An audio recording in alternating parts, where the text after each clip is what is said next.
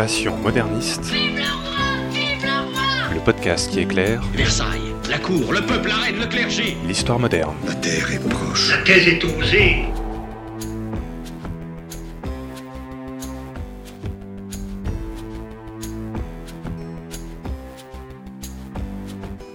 Bonjour à toutes et à tous, bienvenue dans ce nouvel épisode de Passion moderniste. Dans ce podcast, nous vous proposons de rencontrer des jeunes chercheurs et chercheuses en master ou en thèse qui étudient l'histoire moderne. Et pour rappel, l'histoire moderne, c'est cette période historique qui s'est un peu glissée entre le Moyen Âge et l'époque contemporaine, c'est-à-dire, en gros, pour l'Europe occidentale, entre 1500 et 1800. Épisode 11, Élodie et le curé de Pompierre, c'est parti. Il y a des gens que, que ça intéresse ce- Non, personne?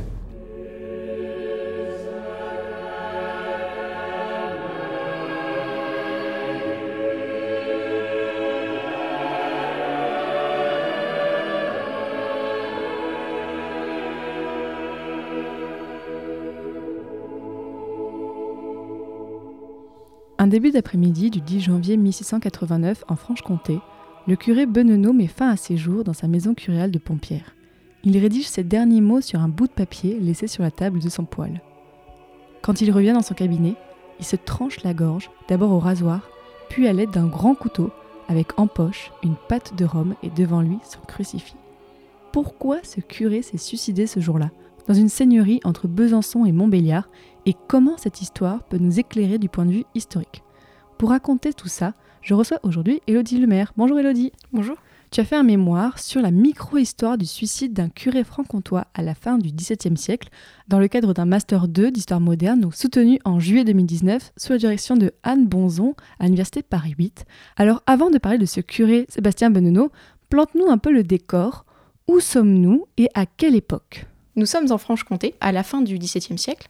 Et c'est une période euh, mouvementée euh, pour cette région, puisque euh, si depuis le XVe siècle, la Franche-Comté est, alliée au Saint-Empire et qu'elle appartient aussi à la couronne espagnole du, fait que c'est un comté qui appartenait aux Habsbourg, eh bien Louis XIV, à partir de 1667, la, la guerre de dévolution, euh, souhaite rattacher euh, le territoire au royaume de France. Ce qu'il est parvenu à faire lors de la guerre de Hollande en 1674, où il a conquis militairement euh, la Franche-Comté, et une conquête qui sera entérinée en 1678-1679 avec les traités de Nimègue. Donc là, la Franche-Comté est française, rattachée au royaume de France en tout cas. Voilà, donc la Franche-Comté à ce moment-là, euh, effectivement, elle passe sous une administration française, euh, sous euh, Louis XIV, qui est un roi absolu et qui, lui, euh, ne cherche pas à avoir une, une région aussi autonome dans son royaume. Il veut vraiment tout contrôler. Et tu as travaillé spécifiquement sur la seigneurie de Clerval. Quelle est sa place en Franche-Comté? Alors la seigneurie de Clerval, elle a un statut assez particulier, même si c'est assez courant finalement sous l'Ancien Régime. C'est-à-dire que c'est une seigneurie qui a pour seigneur le prince de Montbéliard, qui est donc une principauté, une entité politique en nord-est de la Franche-Comté, qui n'appartient pas à la Franche-Comté, qui appartient au Saint-Empire romain germanique. D'ailleurs, euh, dont Louis XIV cherchera sur cette période à annexer, euh, notamment lors de la politique des réunions, ce qu'il parvient euh, plus ou moins à faire. Et d'ailleurs, on sera au moment où la principauté sera dirigée par un conseil de, rég- de régence largement téléguidé par Louis XIV.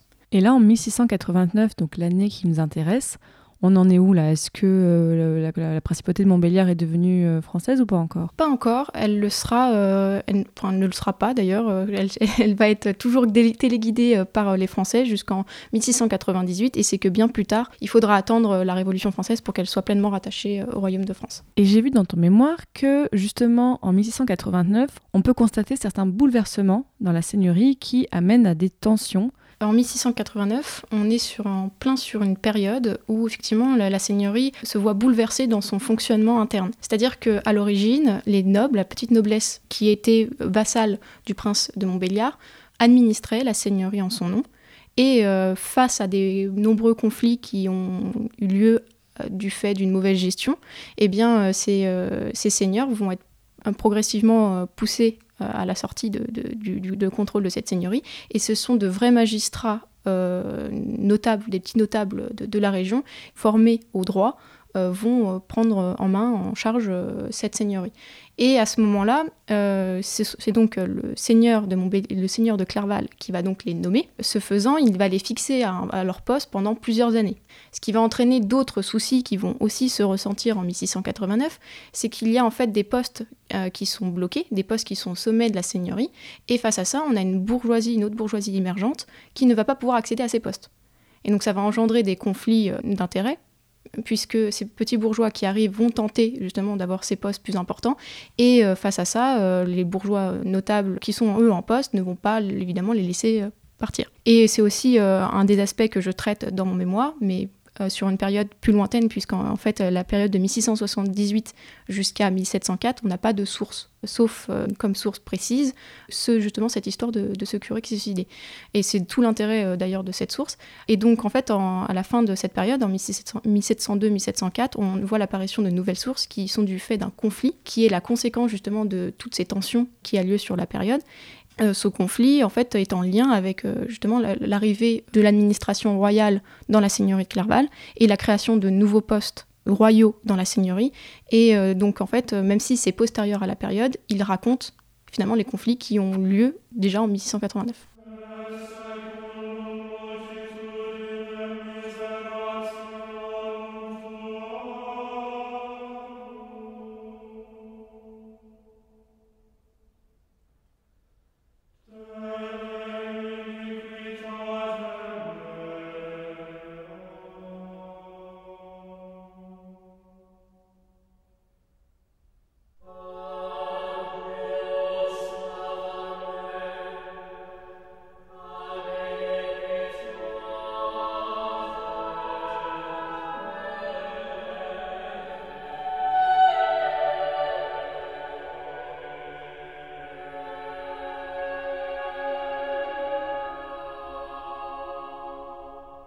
Et on arrive donc à notre curé, Sébastien Benenot.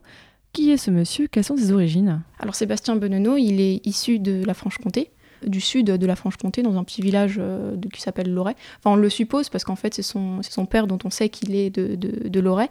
Euh, son père est laboureur, donc il est issu d'une euh, famille qui est plutôt de, l'ordre de l'élite locale, puisque les laboureurs, à cette période, ont des possessions foncières, ont un, certain capital économique.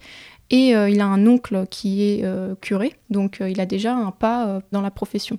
Il accède dès 1669-70 à des études grâce au Collège de Bourgogne, qui en fait donne des bourses pour permettre aux étudiants d'aller à Paris pour étudier la théologie. Et donc c'est comme ça que Sébastien Benedot se retrouve à finalement faire de, grandes études par rapport à son, son, origine sociale. Il va par la suite accéder au séminaire de Saint-Nicolas des Chardonnays pendant un an. En fait, c'est une formation qui donne euh, les, connaissances et le savoir euh, aux jeunes clercs pour en fait administrer au mieux leur paroisse. Donc c'est une formation qui est concrète. Et euh, les Nicolaïtes suivent un, modèle de pensée qui est ce qu'on appelle le rigorisme, c'est-à-dire ils prônent une orthodoxie de la religion catholique et le respect et la soumission totale à l'Église catholique et aussi l'exemplarité catholique.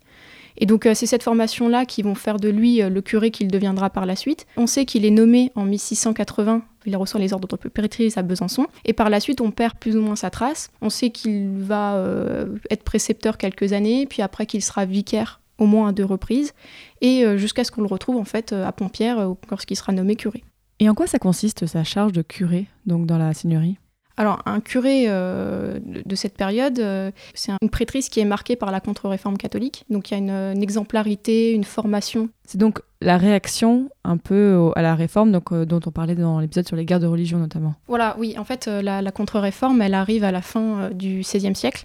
Et l'idée, c'est donc comme son nom l'indique, de réformer l'Église pour euh, en faire un modèle d'exemplarité face au protestantisme qui se développe et qui gagne de plus en plus d'adeptes, et euh, finalement aussi de, parvenir à conserver euh, les adeptes de l'Église catholique et voire de faire reculer le protestantisme qui gagnait à ce moment-là énormément de terrain. En Franche-Comté, on est sur une, encore au XVIIe siècle, on est sur une frontière de catholicité, puisque en fait la principauté de Montbéliard est elle protestante. Ah oui, donc là, le, contexte de, des tensions entre les religions est quand même très, euh, très proche là. Ah, complètement. Après, euh, c'est un contexte qui est finalement courant euh, sous le Saint-Empire, où les, les, coexistences confessionnelles est forte. Et donc finalement, c'est pas quelque chose qui est euh, inédit ou particulier euh, pour les contemporains, euh, même si euh, à l'œil euh, d'un historien, ça peut paraître euh, assez difficile. Comment il gère euh, son, sa paroisse, ce curé? Alors, c'est justement euh, un point qui est assez difficile, puisque en fait, c'est- source de nombreux conflits. Un curé, euh, déjà, il est censé représenter une certaine exemplarité euh, morale. On a de nombreux cas de, curés qui euh, ne suivent pas forcément bien la règle. Donc là, on, est quand même face à un curé qui a été très bien formé, qui a une pensée proche du rigorisme, comme je l'expliquais avant, et qui défend ses opinions rigoristes même auprès euh, des autres curés de, la région. Donc naturellement, ça, induit des conflits, surtout qu'en fait, sa nomination passe pas par des voies accoutumées, habituelles pour euh, les, personnes de, la région. En fait, il est nommé par concours. Le concours, c'était une voie de nomination qui était préconisée justement par la contre-réforme et euh, en fait qui voulait, par plusieurs épreuves, vérifier que les curés étaient bien formés pour accéder à la prêtrise. Il est nommé par ce chemin-là, ce qui en fait zappe l'autorité euh, des collateurs qui, à l'origine, nommaient et choisissaient euh, les curés qu'ils allaient mettre à la tête de leur paroisse. C'est quoi les collateurs? Un collateur, en fait, c'est le patron euh, de la cure, c'est souvent celui qui a fondé la cure, le- la paroisse, et qui, en fait, garde le droit de nommer à la cure, enfin, la, la personne qu'il souhaite à la, à la tête de la cure. Et qu'est-ce qui va faire que ce curé va décider en 1689 de se suicider? Parce que on peut vivre des tensions, mais de là à prendre cette décision un petit peu radicale, il y a quand même une. Pourquoi il a fait ce choix? Ça a été tout l'enjeu du, mémoire de se poser cette question, qui est finalement une question très intime. Comment euh, savoir pourquoi une personne euh, commet l'acte le plus extrême qui soit, qui est celui de se tuer? C'est pas forcément une question à laquelle j'ai la réponse. Tout ce qu'on peut dire, c'est qu'il a été miné par de nombreux conflits. C'était un curé qui euh, se sentait probablement, enfin même très certainement isolé, puisqu'en fait il était en conflit non seulement avec euh, donc euh, cette élite locale, mais il était aussi en conflit avec ses confrères sur des questions de religion, puisque lui prônait justement ce rigorisme et que face à lui il avait plutôt des, des prêtres à tendance jésuite. Et donc tout ça, ça a conduit aussi, on soupçonne aussi qu'il avait des conflits avec ses paroissiens autour euh, de- des questions des revenus curieux, parce que si, même si le curé euh, touchait une très faible part des revenus de la paroisse, en fait, il avait des revenus qui lui revenaient directement. Il a, il a probablement été empêtré dans toutes ces histoires-là. Est-ce qu'après, il y avait euh, d'autres choses personnelles qui l'ont poussé en plus? On ne le sait pas. Bon, il n'y a pas une histoire de scandale, euh, non A priori, on ne sait pas plus on que peut ça. le supposer. C'est surtout que, par exemple, euh, on a, il y avait l'histoire aussi euh, dans la ville de Clerval d'un curé qui était euh, débauché, qui euh, buvait beaucoup, euh, mais ce depuis plusieurs années. Et en fait, il a été dénoncé que très tard, lorsque, euh, en fait, finalement, euh, politiquement, il s'est un peu empêtré dans d'autres conflits qui ont fait qu'on l'a dénoncé. Mais sinon, on ne dénonce pas, en fait. hein. Tout ça pour dire que euh, c'est des choses qui sont assez tues. Là, finalement, on- on- le curé, il a été présenté comme fou Ah bon? Comme complètement, complètement fou par euh, tous les, les personnes qui ont témoigné après au procès. Ça a été un peu finalement l'explication qui a permis d'arranger euh, tout ça, mais ça permet pas de traiter euh, d'autres hypothèses. Et c'est pour ça en fait on a, on a rien parce que euh, on n'a qu'une seule source sur la question. Et voilà. Et avant justement de parler de ce procès, euh, pour qu'on se rende un petit peu compte à quel point c'est grave de se suicider à l'époque, notamment par rapport à l'Église? C'est euh, un des crimes les plus graves qui soient. C'est l'homicide. euh, En fait, c'est un homicide tout simplement. C'est euh, considéré comme un homicide, ouais. Voilà, c'est le, le crime le plus grave qui soit parce que, en, en fait, au niveau de la religion, c'est Dieu qui dispose euh, de la vie de chacun, qui décide de la vie ou de la mort de chacun. Donc, qui- est une personne finalement pour se euh, mettre à la place de Dieu et choisir de, se mettre fin à ses jours? Donc euh, à partir de ce moment-là, effectivement, la, condamnation de l'Église est catégorique. S'il y a eu des philosophes qui, eux, prônaient euh, la liberté individuelle et le fait que ce soit l'acte le plus beau qui soit, parce que justement c'est un acte de libération, la tendance euh, générale, euh, elle n'est pas là. hein. La tendance générale, c'est la condamnation. Et donc après, c'est une condamnation qui a été reprise à charge par les pouvoirs temporels, euh, dans le cadre donc d'une justice temporelle royale ou seigneuriale Donc euh, laïque et pas lié à l'Église, là. voilà. Euh, et donc là, ça a été repris euh, complètement à charge par euh, la justice laïque. Et c'est pour ça que la source sur laquelle j'ai travaillé, qui était donc un dossier unique, c'est donc le dossier du procès fait au cadavre de Sébastien Bedenot. Là aussi, ça peut paraître étrange. Oui, voilà, pourquoi un procès? Ça, je comprends pas du tout. Pourquoi il y a eu un procès Il est mort, il est mort, il s'est suicidé, c'est clair. C'est le caractère euh, tout à fait subversif en fait euh, du suicide. C'est que ça remet en cause euh, la religion. C'est un acte finalement de d'apostasie. Mais du coup, un procès, un procès, il y a un accusé, euh, il y aura une peine, et là, euh, c'est absurde du coup. Bah, en fait, euh, pas tant que ça, parce que ça a été quand même cadré. Euh, par euh, donc, le droit. C'est finalement une pratique euh, qui est habituelle, qui est, qui faite depuis au moins le, Moyen Âge.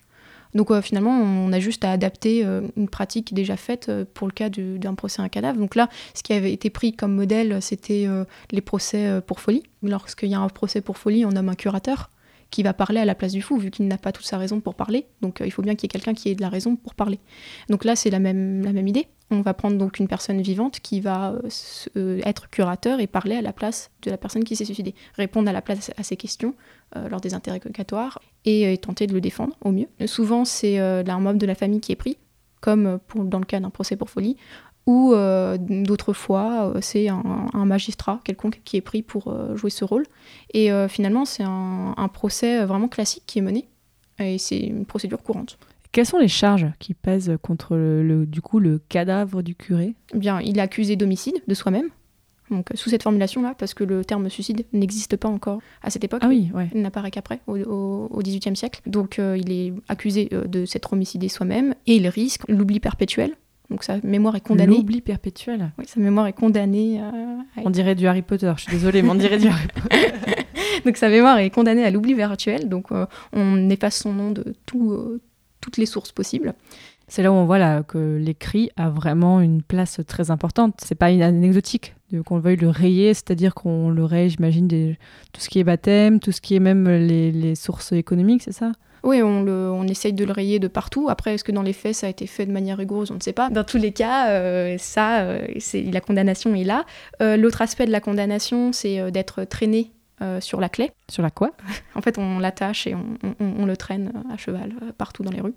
Ça me fait penser à une reine mérovingienne, mais bon, vas-y, continue. et donc, on le, traîne, euh, on le traîne comme ça. Et puis après, on l'attache par les pieds. On le pend par les pieds, en fait, pour qu'il soit tête en bas. euh, voilà, pour Et exposé à tous. Voilà, donc euh, l'idée c'est de montrer qu'il est- il a, il a perdu son honneur, hein, parce que les- c'est une des crimes, enfin c'est des, pardon, des sentences qui sont infamantes, des condamnations infamantes, et en fait l'objectif c'est voilà, de décrédibiliser totalement l'acte de cette personne. Pour dissuader. Et donc, comment se déroule le procès? Alors euh, le procès, euh, d'abord euh, il y a une, inspection qui est faite du cadavre, donc par un chirurgien, qui émet un premier rapport en disant en fait est-ce qu'il s'est suicidé lui- lui-même ou pas. Parce que ouais, c'est ce que je disais en, en- dans l'introduction, c'est qu'on a des éléments assez précis de savoir comment il s'est il s'est tué. Et en fait, il s'est même un petit peu raté, c'est ça? Il s'y est du moins pris à plusieurs reprises. Ah, Donc, euh, ce qui prouve aussi sa, sa détermination. On a des éléments qui sont précis, puisqu'on a le rapport de, de ce chirurgien qui a été fait très précisément. C'est des spécialistes du corps humain, c'est des anatomistes. Donc, ils savent, euh, voilà, euh, il a été tranché la gorge à telle distance au niveau du larynx, de la gorge. C'est très précis. On sait, oui, effectivement, qu'il s'y est pris à plusieurs reprises avec un rasoir, parce qu'il a les marques, euh, apparemment au coup euh, de plusieurs coups de rasoir. Par la suite, après, ce rapport en fait déclenche la procédure judiciaire puisque le, le rapport est récupéré par des magistrats qui, euh, eux, après, euh, choisissent de, s'il va y avoir un procès ou pas. Une autre complexité, c'est que souvent, euh, dans, ces zones-là, pour une justice seigneuriale, le juge, il est itinérant. C'est pas un juge fixe. Donc euh, là, dans, mon cas, euh, Jacques euh, Joseph Verneret, qui est donc le juge de cette affaire, il euh, l'est aussi juge euh, dans au moins une autre seigneurie. Donc euh, le temps qu'il arrive, forcément on a déjà un petit délai, mais en réalité c'est un procès qui se passe très vite, puisque en 10 jours c'est bouclé. Et donc euh, après, euh, ce qui se passe, c'est qu'on on fait plusieurs, une, ou- au moins une ou deux visites sur le lieu, on commence déjà à parler aux personnes pour savoir ce qui s'est passé. Et, voilà, une fois que c'est vraiment su que c'est un suicide, on instruit l'affaire de manière classique. toutes les pièces sont versées au dossier, donc ça on les a. Et par la suite, euh, on a euh, l'information, qui est donc en fait l'interrogation de tous les témoins. Le témoignage, enfin, on recueille les témoignages de tous les témoins. Euh, donc là, dans notre cas, euh, 22 témoins. Donc c'est quand même un panel Oui. assez important. Composé de, à la fois de paroissiens qu'il côtoyait au quotidien, mais aussi euh, d'autres personnes venant de la ville, de la grande ville, donc le Clerval, du chef-lieu de la seigneurie Clerval. Et aussi euh, des confrères, des prêtres. Il y a des hommes et des femmes ou c'est que des hommes? Il y a majoritairement des hommes, Ah mais il y a quand même euh, une femme et sa sœur. Et sa sœur, en fait, c'était sa gouvernante. Ce qui est assez classique, en fait, à l'époque, on embauche, euh, pour éviter les scandales, on préfère embaucher euh, un membre de la famille comme gouvernante. Elle s'occupait de, de sa maison, c'est ça? Voilà, de lui faire à manger de sa maison. Donc on a le témoignage de tous ces gens qui disent euh, du bien ou pas trop du bien du coup? Qui disent en bloc qu'il est fou. Ah oui Voilà. Mais comment ça, il est fou? Alors, ça, c'est encore un, autre débat, mais en fait, euh, il serait atteint euh, de mélancolie, qui est donc considérée comme une maladie à l'époque. C'est là aussi où on se heurte à, autre chose, c'est qu'on a des personnes issues de différents milieux sociaux qui ont pas forcément tous les mêmes connaissances sur euh, une maladie, qui est la mélancolie. Euh, une maladie qui a un certain cadre, euh, quand même, avec de nombreux écrits scientifiques dessus, avec des symptômes. Donc c'est vraiment quelque chose de cadré. Et pour autant, ce qu'on constate en fait, c'est que ces témoins ont différentes visions de la mélancolie. En fait, ils se réfèrent à leur propre vision de la mélancolie pour prouver qu'il est fou et atteint de mélancolie. Aujourd'hui, on dirait que c'est une forme de dépression. Si on devait faire une, une analyse où tu n'as pas, pas poussé jusqu'à ce point. Alors aujourd'hui, ouais, on parlerait de dépression, mais en fait, euh, aujourd'hui, la, la mélancolie, euh, c'est le stade le plus avancé de la dépression, c'est ce qui pousse réellement à la mort. Mais, euh, mais même sa sœur, elle l'accusait comme ça Oui. Ah oui. Donc on, a plusieurs formes de mélancolie. On en a une, une première qui est euh, distinguée par euh, notamment ses paroissiens, euh, qui est celle tout simplement d'une folie mélancolique, parce que la mélancolie est rapprochée essentiellement de la folie. Et une deuxième forme qui est distinguée plutôt par euh, ses confrères paroissiens et aussi quelques membres de l'élite clairvaloise, qui est celle en fait d'une mélancolie religieuse. En fait, il aurait été trop religieux à tel point qu'il se serait tué. Est-ce qu'on sait comment il manifestait cette mélancolie? Alors oui, on a des témoignages euh, précis. En fait, euh, les, les témoignages sont organisés de, de telle sorte qu'on a des récits euh, d'événements auxquels il était présent et auxquels il aurait montré des signes de folie. En fait, dans les symptômes de la mélancolie, on a donc le regard qui serait trouble, vague, un regard perdu. On aurait les mains moites. Ah ouais, quand même. Bon, on a, on a des scènes où apparemment son fermier, en fait, il, avait, il, a, il a fermé ses terres pouvoir euh, qu'une autre personne en fait euh, s'en occupe à sa place parce qu'il s'en occupait pas forcément.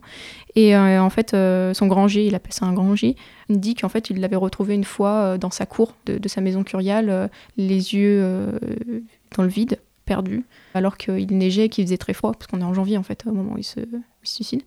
Et donc ça, c'est considéré comme un grand signe de folie. Il y a un discours qui serait troublé, voilà, qui dirait pas des choses très cohérentes. Il aurait, il parlerait beaucoup, ce qui est aussi un signe euh, de, de- de folie. On trouve écho en fait à tous ces signes dans euh, la théorie, les théories médicales sur la folie. Et tu dis dans ton mémoire qu'il a laissé un mot euh, lorsqu'il s'est suicidé. Tu as pu consulter ce mot ou pas? Ah oui, je l'ai eu entre les mains. Il était versé dans le dossier comme pièce. euh. Et qu'est-ce qu'il dit sur ce mot? Alors il dit euh, sine causa morimur. Donc ça c'est pour la version parce qu'il écrit en latin. Ah oui. Et donc tra- traduit, ça veut dire nous mourrons sans cause ou sans raison. Il a juste mis ça? Il a mis ça et en bas il a mis euh, inserviario euh, sans sac pour mes meubles. Euh, inserviario ça veut dire à observer sans sac pour mes meubles. Ça veut dire quoi? On ne sait pas. Ah ouais? Non, on ne sait pas, ça n'a pas de sens. Donc euh, ça irait dans, dans l'idée de, de, de la folie. Après on est ouvert à toutes les hypothèses, mais euh, ça n'a pas grand sens en fait de dire euh, sans sac pour mes meubles à observer. On ne sait pas. Et le nous mourons sans cause, comment on peut l'interpréter? Alors euh, ça c'est ce à quoi je me suis essayée, mais euh, donc c'est que des hypothèses hein, parce que toujours euh, c'est un peu compliqué. Ouais, de... Il est mort, il est mort de toute façon. hein. Voilà. Et puis euh, finalement, c'est c'est assez bref. Il y a eu d'autres études qui ont montré des. Enfin, je pense notamment à l'étude de Christophe Regina, qui a étudié des lettres, les lettres d'un suicidé, et qui, eux, par contre, détaillent vraiment très précisément les raisons de leur suicide. Là, on est face à un mot, une brève phrase. Nous mourrons sans cause. C'est si on pousse un peu, c'est remettre en cause carrément la religion, Dieu. Parce que la, la cause, normalement, la raison, euh, ce serait Dieu. La raison de tout, normalement, c'est Dieu. Et là, comme s'il reniait Dieu en quelque sorte. Voilà, donc euh, en plus il se suicide, donc ça irait complètement en ce sens. Euh, mais après, euh, ça pouvait vouloir aussi dire autre chose. Peut-être qu'il essaye justement de dédouaner les gens autour de lui en disant oh, ben non, c'est moi qui me tue, ça n'a rien à voir avec d'autres conflits ou quoi que ce soit. Ou peut-être que même lui ne savait pas pourquoi il le faisait. Voilà, donc toutes les hypothèses sont ouvertes. Et après les témoignages, comment se passe le procès? Alors après le témoignage, on a des confrontations. Donc euh, chaque témoin euh, passe devant. euh, donc c'est le père en fait qui est nommé, c'est le père de Sébastien Belleno qui est nommé curateur. Donc chaque témoin va passer devant son père et donc il va contester, il va choisir de contester ou non les propos. Le père ne dit rien. Après on a deux interrogatoires du père qui euh, d'ailleurs nous ont donné les informations sur sa vie. C'est comme ça qu'on sait qu'il a enseigné, qu'il a étudié euh, à Paris, euh, voilà. Donc c'est une, source précieuse, sinon parce qu'on n'a rien en fait sur Sébastien Beneno. Après ça, on a le, verdict qui en fait n'acte pas formellement à folie ou quoi. c'est assez flou. C'est juste voilà, vous allez être condamné à payer telle somme, qui sont en fait les frais du procès. Et puis a priori, ça se termine un peu comme ça. Donc il n'y a pas de, il est pas traîné finalement, rien du tout? Mais en fait, euh, ce qui est assez troublant euh, dans toute euh, cette affaire, c'est que dès le début, les juges, enfin les, magistrats, semblent acter eux-mêmes pour la folie du curé. Même eux disent qu'en fait, voilà, bon, il s'est suicidé probablement par folie. C'est dans les premiers, les premiers rapports, c'est déjà dit en fait. Et tout le procès se passe comme si finalement on faisait une procédure, mais que c'était un peu pas dit à l'avance, mais presque, où tout le monde va dire que de toute façon il est fou et qu'il s'est suicidé pour ça. Ça peut être la vérité, hein. mais euh, c'est vrai que quand on, est face à ça, forcément on se pose des questions, toutes les questions euh, d'ailleurs que tu poses. C'est ce que j'ai essayé de, trouver, euh, s'il y avait d'autres raisons, si, euh, si euh, on pouvait pas aller plus loin euh, dans tout ça. En fait, dans, dans les éléments qui, sont, qui continuent à être troublants, c'est que ça ressemble à comme s'il y avait eu une association, un bloc qui s'était fait pour que tout le monde enterre l'affaire et passe à autre chose. Mhm. Voilà, C'est suspect, en fait. voilà, donc ça, bon, évidemment, euh, ça, quand on travaille longtemps sur un dossier, au début, on s'en rend pas compte, mais après, à force de travailler dessus, on se dit, ouais, c'est quand même un peu bizarre. On, on se rend compte qu'il est effectivement empêtré dans plein de conflits euh, et qu'ils n'apparaissent pas forcément dans le dossier du procès, ou du moins pas clairement. Mais en fait, à force de travailler dessus, on, on se rend compte de, de ces conflits-là et on- en les creusant, on se dit que ça peut potentiellement constituer euh, d'autres raisons euh, qui sont complètement valables et, et finalement qui éloignent l'hypothèse de la folie. Même si on est d'accord que le- la thèse du suicide est sûre. Il n'y a pas une ambiguïté sur il a peut-être été tué, ça a été maqui- euh, maquillé en suicide. Bon, f- Ah oui, ok, bon.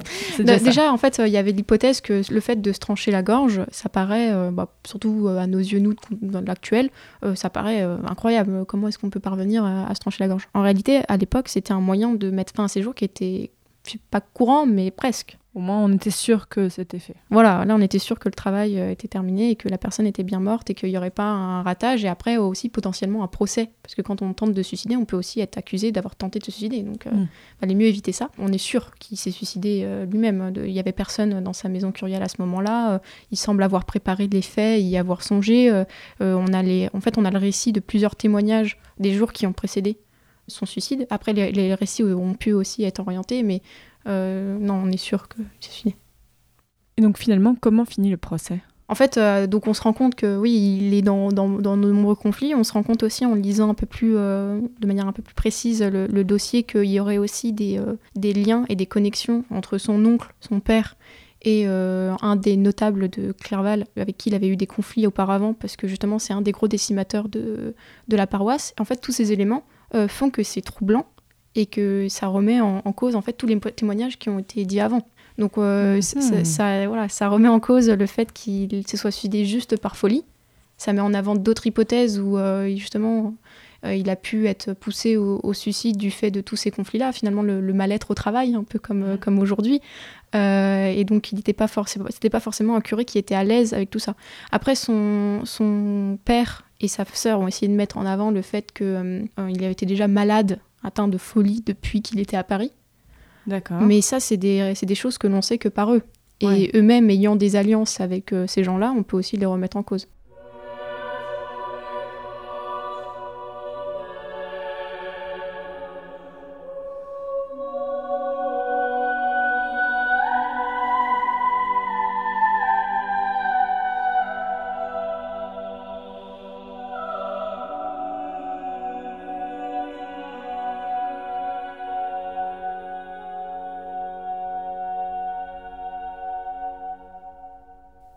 As travaillé sur ce sujet, Elodie Qu'est-ce qui t'a intéressé dans cette affaire et comment tu l'as découverte aussi? Alors en fait, euh, je l'ai découvert par euh, Madame Bonzon. Ta directrice de, de mémoire Voilà, j'ai travaillé donc deux ans dessus. Et euh, donc en, fait, au début de mon M1, euh, j'a- j'avais contacté déjà Madame Bonzon et je lui avais dit que je voulais travailler avec elle. Donc c'est le, parcours classique en fait pour avoir un sujet.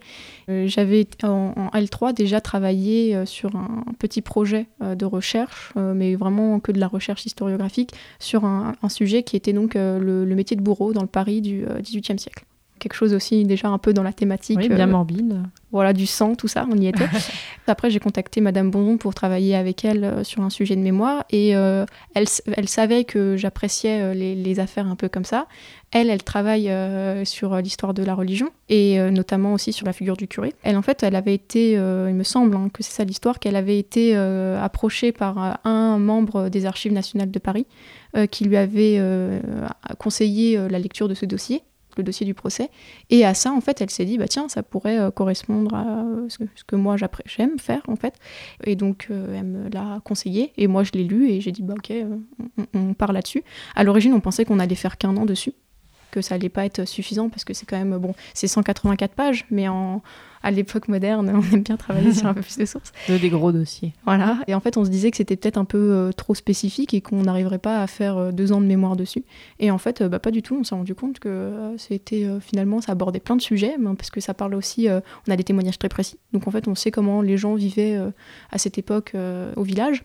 Ça aborde des thématiques comme les relations entre le curé et ses paroissiens, entre curés aussi, et aussi entre l'élite locale et, et le curé. Et euh, le manuscrit était conservé où? Aux archives nationales, en plein milieu euh, d'un dossier qui n'avait rien à voir. Mais à Paris? Oui. Mais qu'est-ce que ça faisait à Paris, ce dossier? On a eu un grand moment euh, dans l'histoire au XIXe siècle où on a voulu rassembler en fait les, sources, les, toutes les, archives qui concernaient du moins la couronne de France. On a voulu les rassembler à Paris. Et donc, en mhm. fait, à ce moment-là, on a pris des documents qui devaient être euh, dans les archives du, de la principauté de Montbéliard et on a dû le considérer comme euh, quelque chose qui euh, avait un intérêt pour l'histoire générale, hein, parce que c'était la vision de l'époque de l'histoire qui était la bonne histoire, quoi, enfin, l'histoire dominante. Et donc on a pris cette, cette source-là et on a tout, tout rapatrié, tout rapatrié là-bas. Et en fait, mon dossier a été perdu dans un carton qui concernait absolument pas ça. donc ça n'avait rien à faire là, en fait jusqu'à ce qu'un archiviste le découvre euh, au début du 21e siècle et dise Ah, mais en fait, euh, il y a quelque chose à voir, c'est ça? C'est ça. Et comment se sont passées tes recherches pendant deux ans? Ça a été euh, assez éprouvant, parce que la, la recherche, c'est on est tout seul face à ces archives. Même, même avec ta directrice qui avait l'air assez intéressée par le sujet? Ah oui, complètement. Enfin, oui, enfin, c'était très bien de travailler avec Madame Bondon, parce que c'est quelqu'un qui, qui s'intéresse vraiment aux recherches qu'on mène et qui est vraiment là euh, pour nous accompagner et pour euh, notre réussite. Ça reste quand même un travail qui est assez solitaire parce qu'on n'a pas forcément énormément d'heures de cours à côté. En plus, on a un planning qui est celui qu'on se fixe nous-mêmes. On travaille en fait énormément finalement. Bon, au début, il, a fallu euh, transcrire en entier le dossier parce que c'est écrit en, vieux français de manière. Ah oui, donc oui. Donc déjà un gros premier travail rien que sur la source. C'est un travail de mémoire classique, hein, mais c'est vrai que ça prend énormément de temps et puis c'est on est seul finalement face à nos recherches. Quoi. Et qu'est-ce qui t'a le plus marqué dans ton mémoire et que tu aimerais bien transmettre euh, aujourd'hui euh, dans ce podcast aux, personnes qui nous écoutent? Bah, C'est que ça peut paraître dur, mais c'est qu'on a des chouettes moments en fait euh, avec la recherche où un fait va nous étonner, nous surprendre, où on va penser quelque chose et en fait on va découvrir totalement autre chose. Bon, des fois ça peut être très déstabilisant et très déprimant parce que ça remet en cause tout ce qu'on pensait. Ça fait le charme en fait de la recherche de tomber sur un autre document. Enfin, je sais qu'à deux mois de la fin de la rédaction de mon mémoire, j'étais tombée en fait sur euh, toute une série de sources sur, euh, sur euh, la principauté de Montbéliard, qui étaient en ligne, scannées, et que j'avais pas forcément traité en fait. Donc c'était un peu la panique, mais en même temps c'était génial parce que ça apportait énormément de détails et de choses qui sont très importantes quand on travaille sur comment est-ce que les gens vivaient à cette période. Ce qui est aussi intéressant quand on travaille sur ce genre de dossier, c'est qu'on travaille sur une seule personne. Et finalement, on finit par s'attacher un peu à cette personne Si euh, très rapidement j'avais euh, évacué un peu la question du pourquoi il s'est suicidé, euh, parce que je savais que de fait c'était pas forcément la question centrale de, de, ce que je voulais faire, c'était plutôt reconstituer la vie à cette époque à travers ce dossier. Eh bien, on finit par s'attacher et vouloir aussi un peu rendre justice, même si ça peut paraître un peu naïf, et voilà, mais rendre justice à, à, ce monsieur qui avait l'air très isolé en fait. et donc on s'attache en fait, on s'attache à ce curé. Maintenant, chers auditeurs et auditrices, vous savez qui était Sébastien Benenot, donc curé de Pompière. N'oubliez pas cet homme qui peut-être a eu une vie un peu plus malheureuse que les autres et je pense qu'on lui rend hommage en quelque sorte aujourd'hui et vous en savez un petit peu plus sur le contexte en Franche-Comté à l'époque. Donc merci beaucoup Elodie Lemaire pour euh, toute cette histoire. Je sais pas si c'est une belle histoire, mais merci beaucoup de nous avoir raconté tout ça. Merci à toi. Pour les auditeurs, vous pouvez retrouver Passion moderniste sur le site passionmédiéviste.fr où vous découvrez plein d'autres podcasts sur le Moyen Âge notamment. Et je vous dis à très bientôt pour un prochain épisode et ce sera peut-être un hors-série. Vous verrez. Salut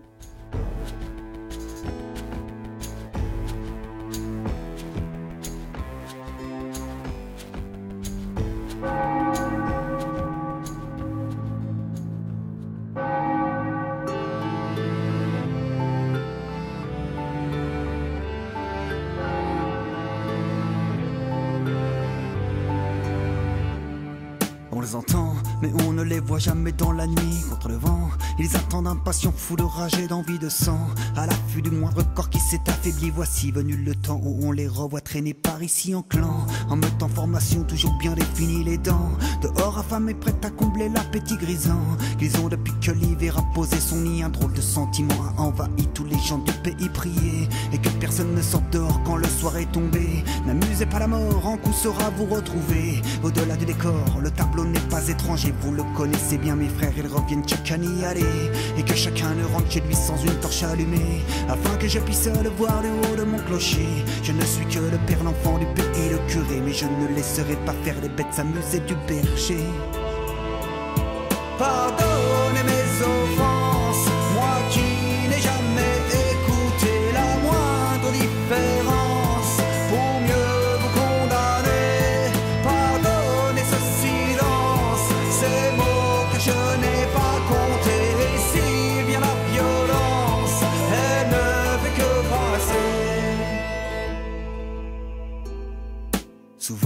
Je pense à mes oyer, à notre communauté, je n'ai que des sentiments de bonheur et d'amitié.